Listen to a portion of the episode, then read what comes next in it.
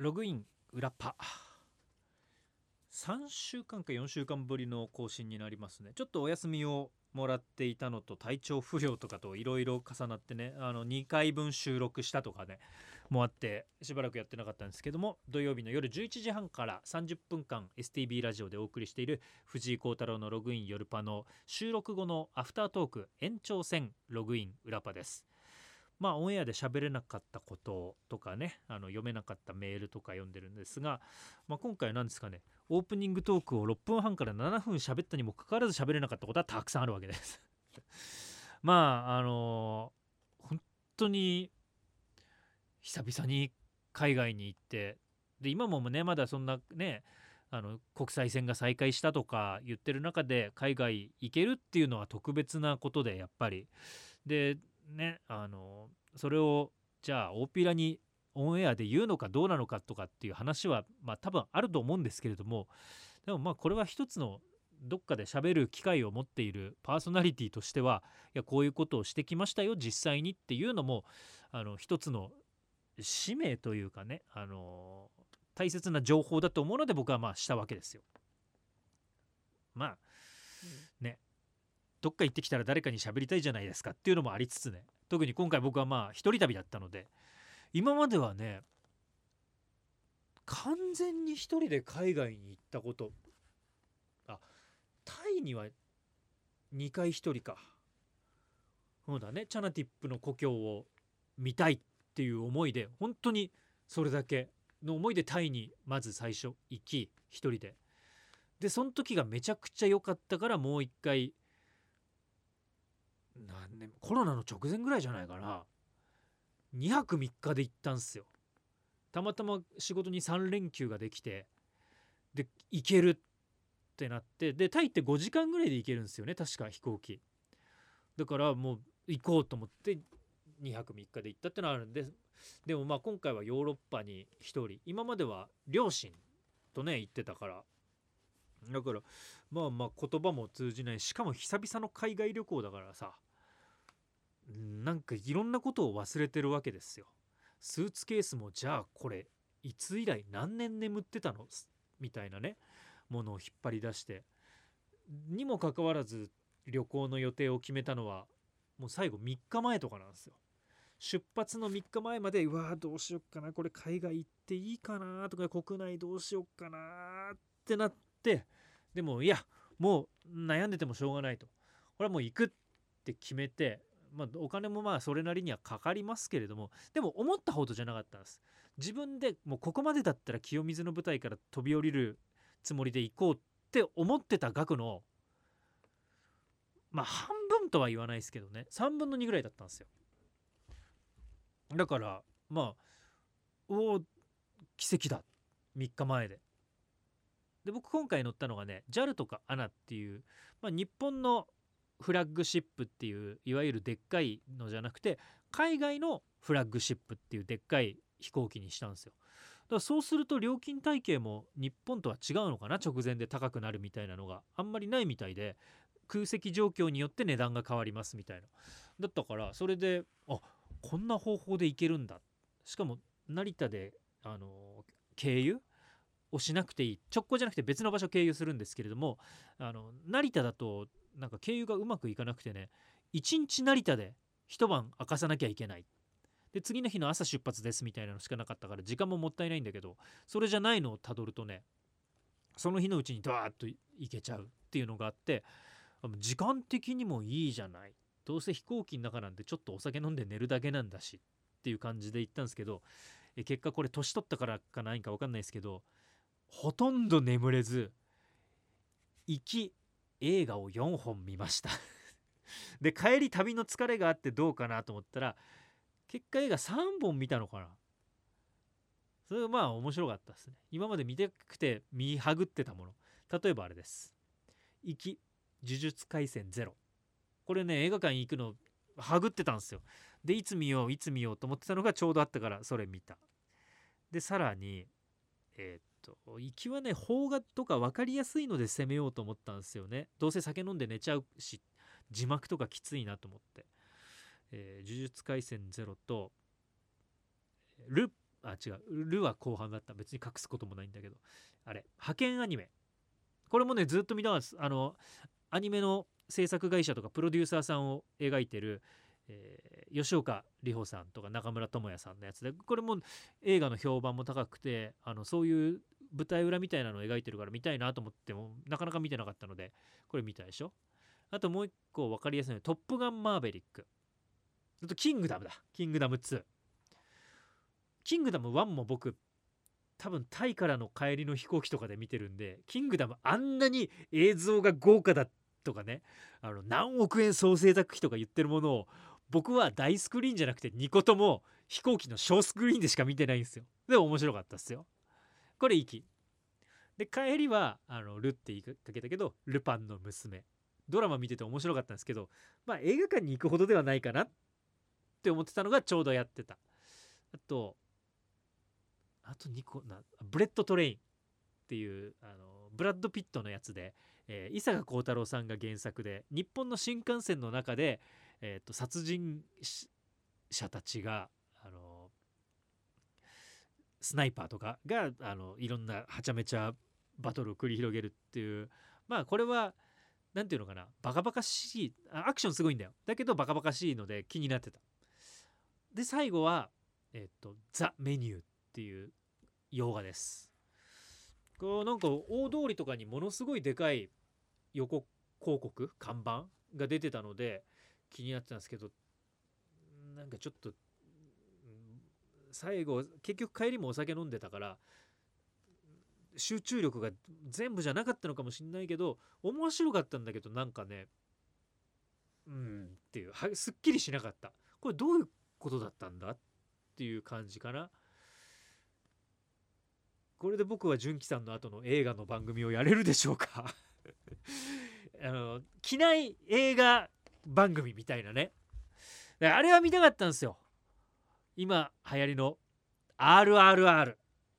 これやってないかなと思って。今さあのすごい話題になったけどあれの公開自体はもう去年の結構前結構前って言っても23ヶ月前かな。だからさそういうのってもう入ってるかもしれないと思って期待していったんだけどそれはなくてね。あちょっと映画館まだやってるんだったら見に行こうかなっていう感じがまあ僕の今回の旅の思い出の全てですかね。まあ、間の話はまあちょっとあとどっか今度のあのオンエアとかでするかもしれないから一旦置いとくかな。でもまあそういう機内で最近でも国内線でも JAL とかに乗ると映画見られますからね。普通に映画あってでも「トップガンマーヴェリック」もあったから前なんか1月にほら僕奈々さんのライブで埼玉に帰った時かな。その時かなんかに見てるんですけれども。えでもあの 国内線だと映画見終わる前に着いちゃうんですよ。あの千歳羽田とかって飛行フライト時間1時間5分とか10分とかだから 往復でも2時間5分10分。で途中で機内アナウンスとかが入ると止まるし見られないんじゃないかと思ってその時はまあ見てないので。だけどまあまあそういう機内で映画を見るとかっていうのも懐かしいなと思いながら本当何よりあのそういうところに行けたのが良かったですね。で実際に行って何したかっていうともうサッカーを見る旅だったんですけどサッカーはもう着いた日とその次の日2日で2試合を見てそれで終わり。今回のね行ったスケジュールってそうなんですよ。やっぱり海外もサッカーの試合って土曜日とか日曜日に試合が多くてで僕は最後の土日は休みのねこっちに帰ってきてゆっくりして体調を整える。あとはまあ一応海外行くから自分の様子がどうなるかとかね潜伏期間のためにはちょっと開けた方がいいっていうのもあってまあ早めに帰ってきたので土日が1回しか来なかったんですよ。だからもう着いてその日時差ボケというかあんま寝られてないままですけどもう行こうと思ってドイツのフランクフルトっていうところ行って、え、長谷部鎌田っていう2人。これをまず今回の第一目的。っていうかまあ長谷部を見たかった。長谷部がま現役を来年も続けるっていう話になってますけどあとどれだけやるか分かんない。で人生で見られるタイミングがあるか分かんない。ちょうどフランクフルトで試合あるじゃん。っていうのもあって決めたんですが。でまあスタメンで出てくれるかなと思ったら出てくれてよかったな。で試合も勝ってフランクフルトが。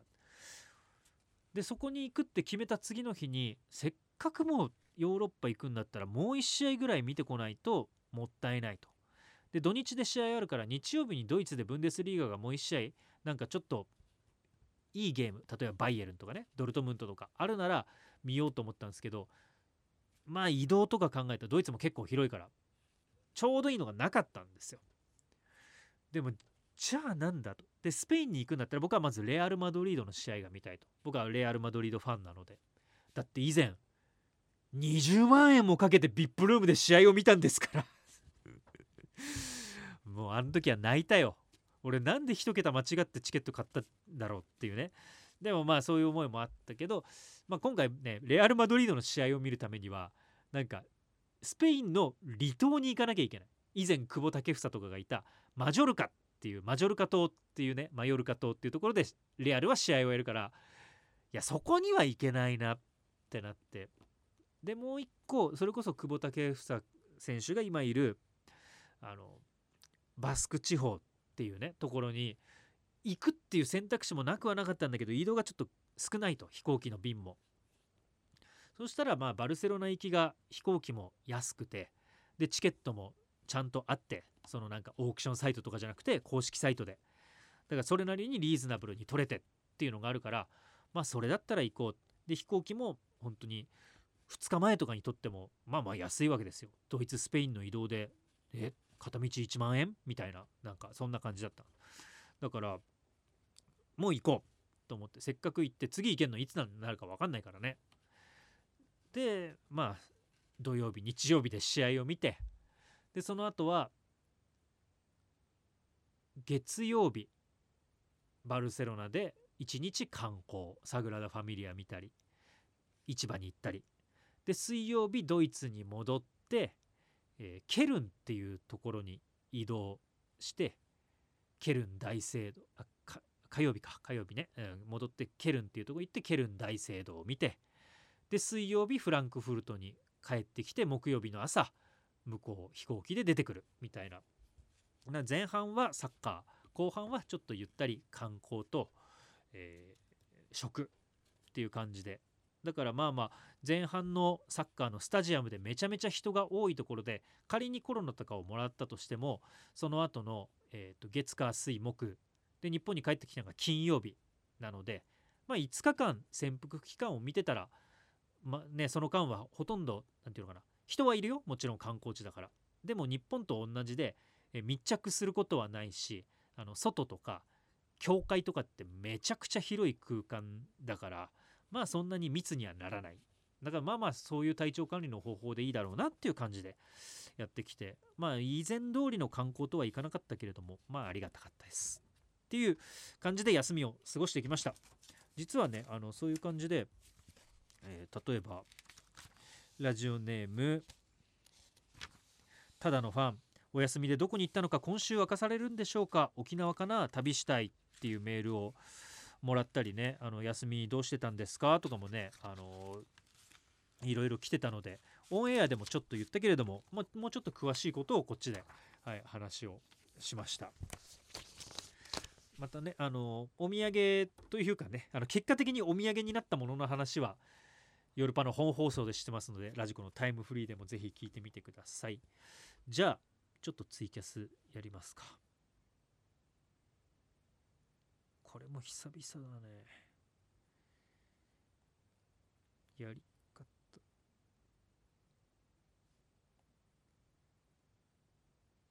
ライブ。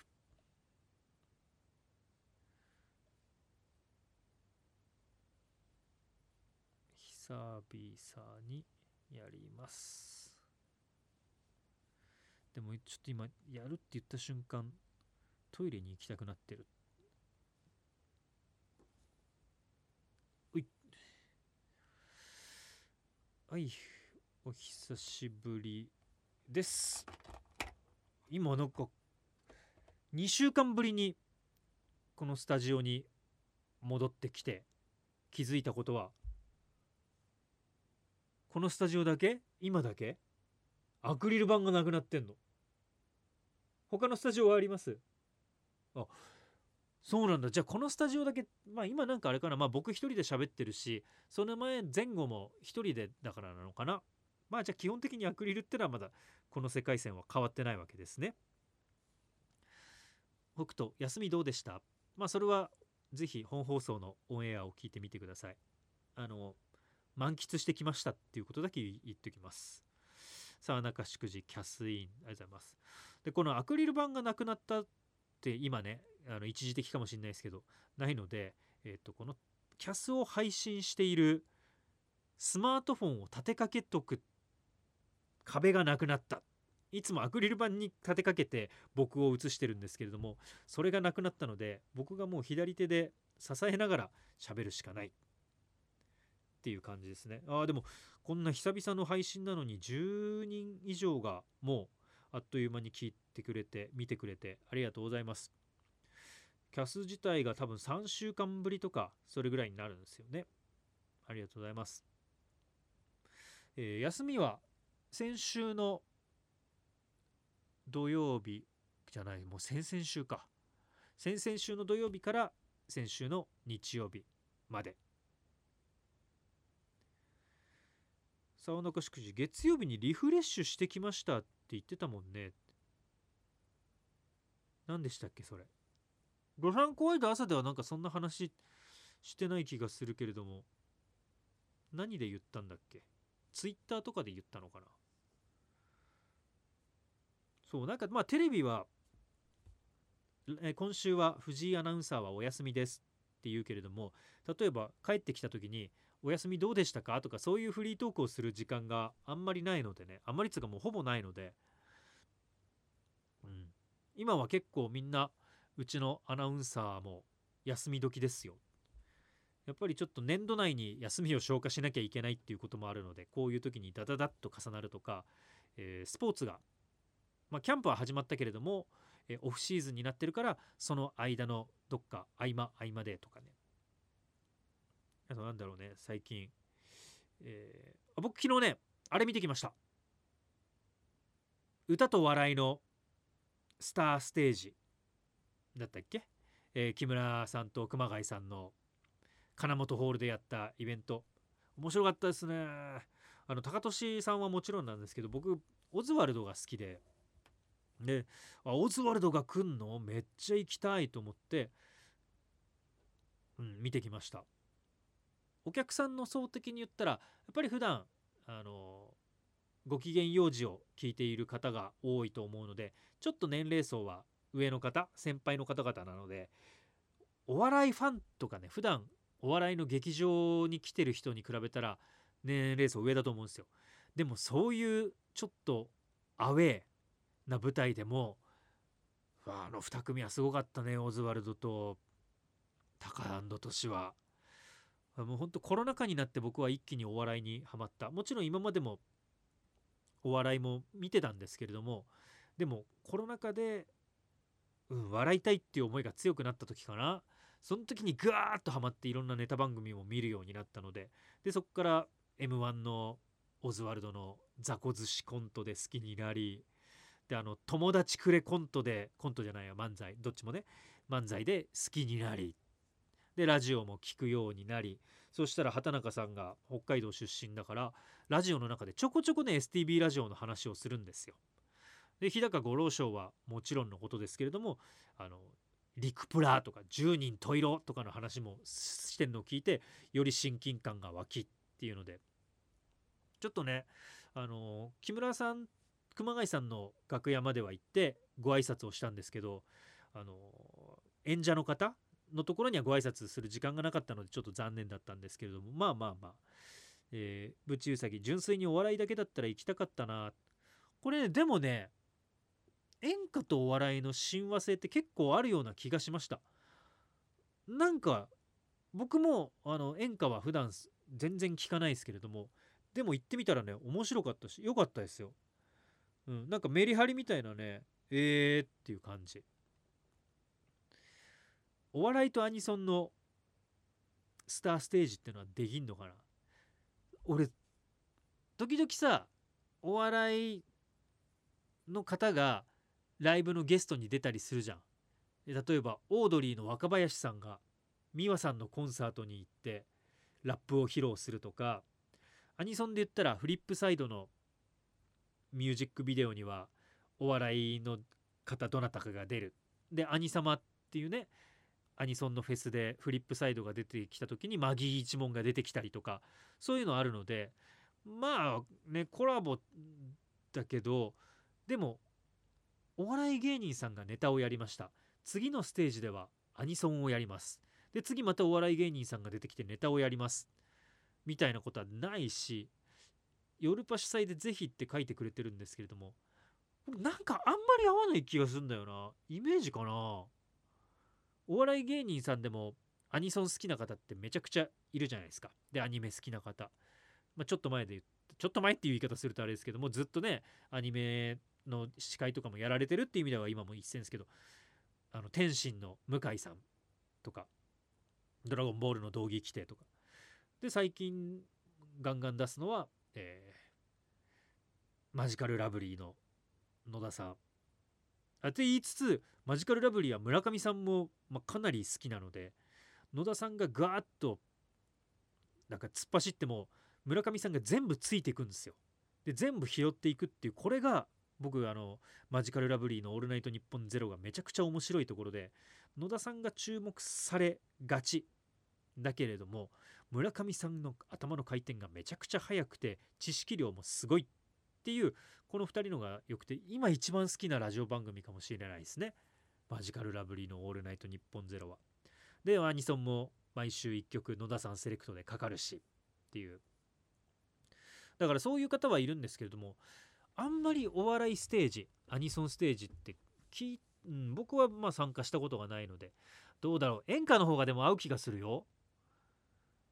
テンポとかね。うん。アニソンで激しく